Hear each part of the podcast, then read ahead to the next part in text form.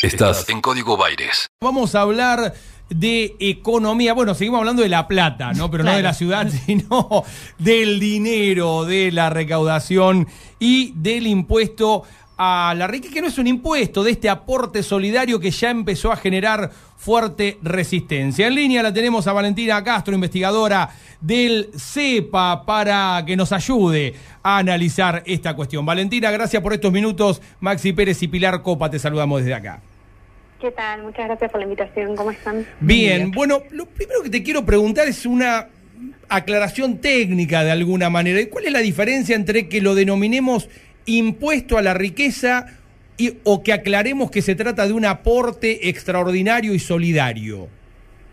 Bueno, en primer lugar, eh, decir que es un aporte social extraordinario, y por eso es el título que se le pone cuando se presenta el proyecto, eh, es que se estima que va a ser en una única vez, por eso es extraordinario, ¿no? Digo, cuando uno dice impuesto a las grandes fortunas, eh, se tiende a comprender que es un impuesto que se graba de forma mensual, como eh, cualquier otro tipo de impuesto, lo que no es real, sino que es un aporte eh, por única vez. Por esto llama tanto la atención de que haya una discusión tan grande, porque estamos hablando de una contribución que van a hacer por única vez eh, todas aquellas personas que tengan un patrimonio superior a los 200 millones de pesos, de acuerdo a la última declaración de bienes personales del 31 de diciembre de 2019. Algo que es importante destacar es que estamos hablando del patrimonio declarado, digo, además de que muchos eh, son inmuebles valores a valor fiscal y, no de mercado. Es decir, que aún estas personas, que son alrededor de eh, 9.000 eh, personas, tienen muchísimo más de lo que declaran y solo sería un aporte que se va a hacer por única vez. Bien, aporte que además lo van a hacer las personas, no las empresas, y acá me quiero ir metiendo en alguna de las objeciones y críticas. Ayer por la tarde desde la Unión Industrial salieron con los tapones de punta a oponerse y a plantear eh, que este aporte podría frenar las inversiones en la Argentina del futuro inmediato.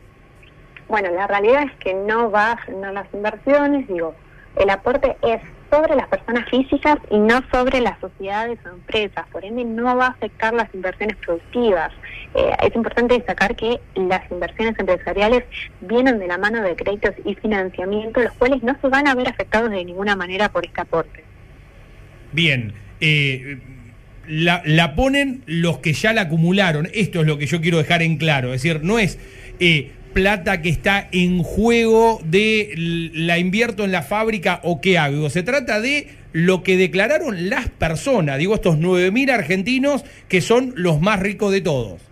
Exactamente, estamos hablando del 0,02 de la población, digo, ni siquiera estamos hablando eh, de la media de los ricos, sino estamos hablando de los más ricos de los ricos, ¿no? Eh, y digo, bueno, si uno se pregunta por qué es necesario el aporte extraordinario de las grandes fortunas, bueno, básicamente porque el Estado está haciendo un, gran esfuerzo fiscal, no solo por la cantidad de dinero destinado al gasto, sino porque paralelamente hay una caída histórica de los niveles de recaudación. Digo, se estima un déficit de 8 puntos del PBI que va a ser financiado por el Banco Central y para que tomemos dimensión de, de esta caída tan grande de la recaudación, en pandemia el gasto creció al 70% nominal y la recaudación solo un 22% nominal. Entonces digo, yo creo que también hay que tener en cuenta que siempre cuando hay grandes crisis hay un debate de cómo se financian estas grandes crisis y muchas veces el resultado de esas crisis es que se concentra aún más la riqueza, es decir, se concentra aún más la economía. Por eso sería muy importante que esta crisis que estamos atravesando se reparta un poco más equitativamente los costos y que por primera vez los sectores de mayor riqueza, de mayor poder adquisitivo, eh, de mayores ingresos, también hagan un aporte para poder transitar esta crisis de una manera menos desigual y que no siempre han sido... Te, eh, interrumpo acá, Valentina, sobre este punto, porque el principal argumento que esgrimió el mayor bloque opositor a la hora del debate y que seguramente se va a replicar en la discusión en el Senado, tiene que ver con que ese 0,02% representa al grupo que invierte, que genera trabajo, que genera empleo y producción en Argentina, que además paga ya muchos impuestos. Y que entonces sería injusto pedirle este, un aporte más. Digo, vale decir, para Juntos por el Cambio, los ricos de Argentina pagan muchos impuestos. ¿Esto es así? Bueno, la realidad es que no es así. Digo, eh, muchas veces se dice que Argentina tiene una presión, una presión tributaria muy importante. la realidad es que nosotros si lo comparamos con otros países, como es España, como es Italia, la, realidad es que esto no es cierto, digo, eh, pero bueno, también hay que poner en valor esto que estaba mencionando, ¿no? bueno, ¿quiénes sufren esa presión tributaria? Eh, ¿Quiénes la pagan? Digo, eh, entonces, nosotros partimos de la estructura sumamente regresiva eh, a niveles tributarios de nuestro país, eso quiere decir que los que siempre han sido los que han tenido menos son siempre los que han pagado más impuestos. Digo, es necesario dotar el sistema tributario de una escala más progresiva, eh, que por primera vez para solventar la crisis no sean los sectores eh, más bajos los que terminen más golpeados, sino que, bueno, hagan un pequeño aporte que, como mencionamos previamente, va a ser una única vez, ni siquiera es un impuesto que uno lo tiene que pagar a, eh, a términos mensuales, ¿no? Digo, entonces, yo creo que acá la discusión, eh, cuando discutimos política fiscal, estamos discutiendo desigualdad, digo, porque la política fiscal, eh, por un lado, asegura los recursos para que el Estado pueda implementar las políticas públicas que garanticen el acceso a los derechos para todos, como lo que es el IFE, el ATP y demás. Y por otra parte, también promueve una mayor distribución de la riqueza y con ello también nos permite construir sociedades más justas e igualitarias.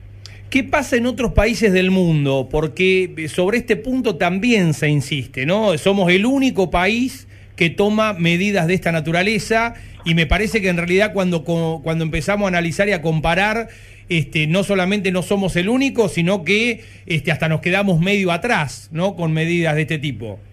Exactamente, llama la atención quizás escuchar a algunos economistas de corte más ortodoxa, como lo que fue Alfonso Pratgay, que unas semanas atrás mencionó que en ningún lugar del mundo se había discutido este impuesto, lo cual es totalmente incierto. Digo, si uno se pregunta si el aporte extraordinario solo se está impulsando en Argentina, la realidad es que no es así. Eh, Europa es un caso muy esclarecedor. Digo, si nosotros nos vamos a España, el oficialismo impulsa licuotas de un 3,5% sobre 10 millones de euros.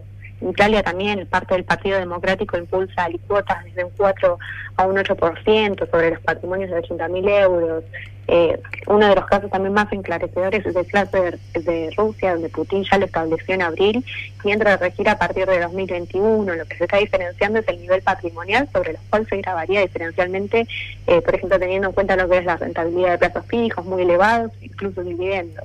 Eso es importante mencionarlo porque en Europa, además de discutir las grandes fortunas, se está discutiendo no darle beneficios fiscales a las empresas que se fueran offshore, sabiendo que, bueno, por ejemplo, en nuestro país, en, los últimos cuatro años, con la liberación de controles, eh, gran parte de, los capitales y de los patrimonios personales eh, los han fugado offshore, digo, una, una fuga histórica de capitales. Otro caso que es muy coyuntural y es importante mencionarlo, es el caso de Estados Unidos. Digo, Joe, Joe Biden propone un 1,5% a empresas con ganancias superiores a los 100 millones de dólares que no pagan impuestos federales, también un 39,6% sobre ingresos personales anuales, una tasa corporativa y un 2% una tasa guilty, que es lo que ellos mencionan como un impuesto sobre las rentas extranjeras. Entonces digo, eh, yo creo que todas las discusiones que apunten a reducir desigualdad y sobre todo desigualdad tributaria son necesarias plantearlas en cualquier momento. Sin embargo, la pandemia te abre el escenario,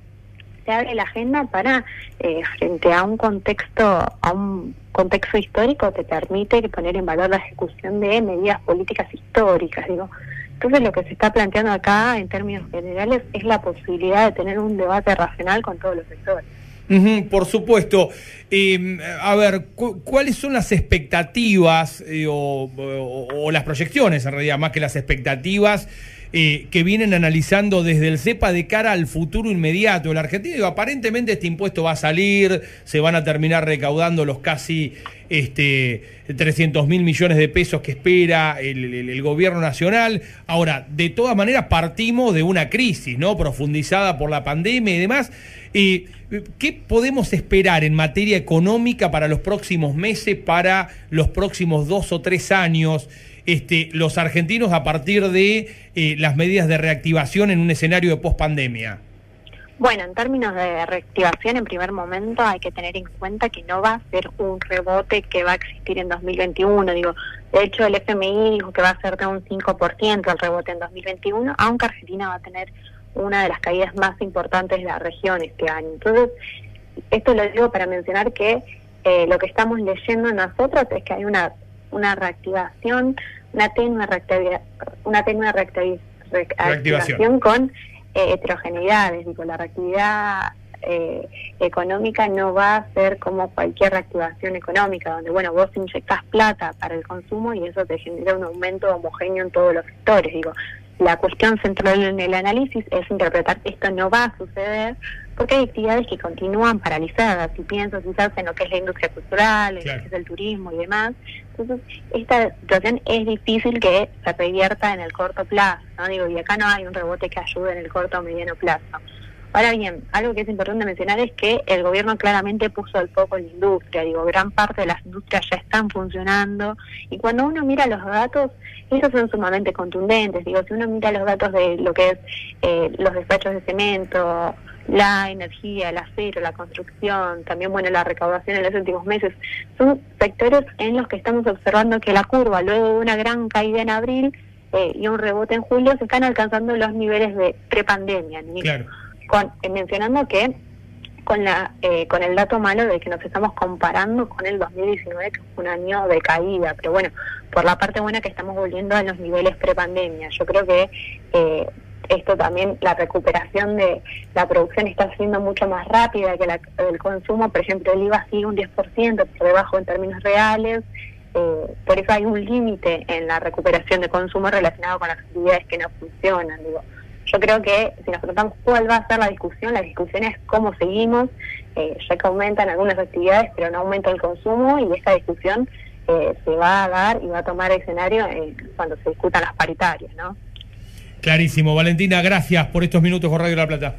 Muchísimas gracias. Un fuerte abrazo. Valentina Castro del CEPA del Centro de Estudios de Centro de Economía Política, ¿no? Centro de Estudios de Economía Política. Eh, analizando este aporte extraordinario que esperemos que se convierta en ley, pero fundamentalmente desandando cada uno de los mitos eh, que, intenta construir la oposición para oponerse. Como decíamos ayer, después del papelón de admitir que eh, bancan o defienden los intereses del 0,02% más rico de la población argentina. De eso no se vuelve. El equilibrio justo entre música e información. Está en Radio La Plata. Está en Radio La Plata. El nombre de tu ciudad. Tu ciudad. Tu ciudad.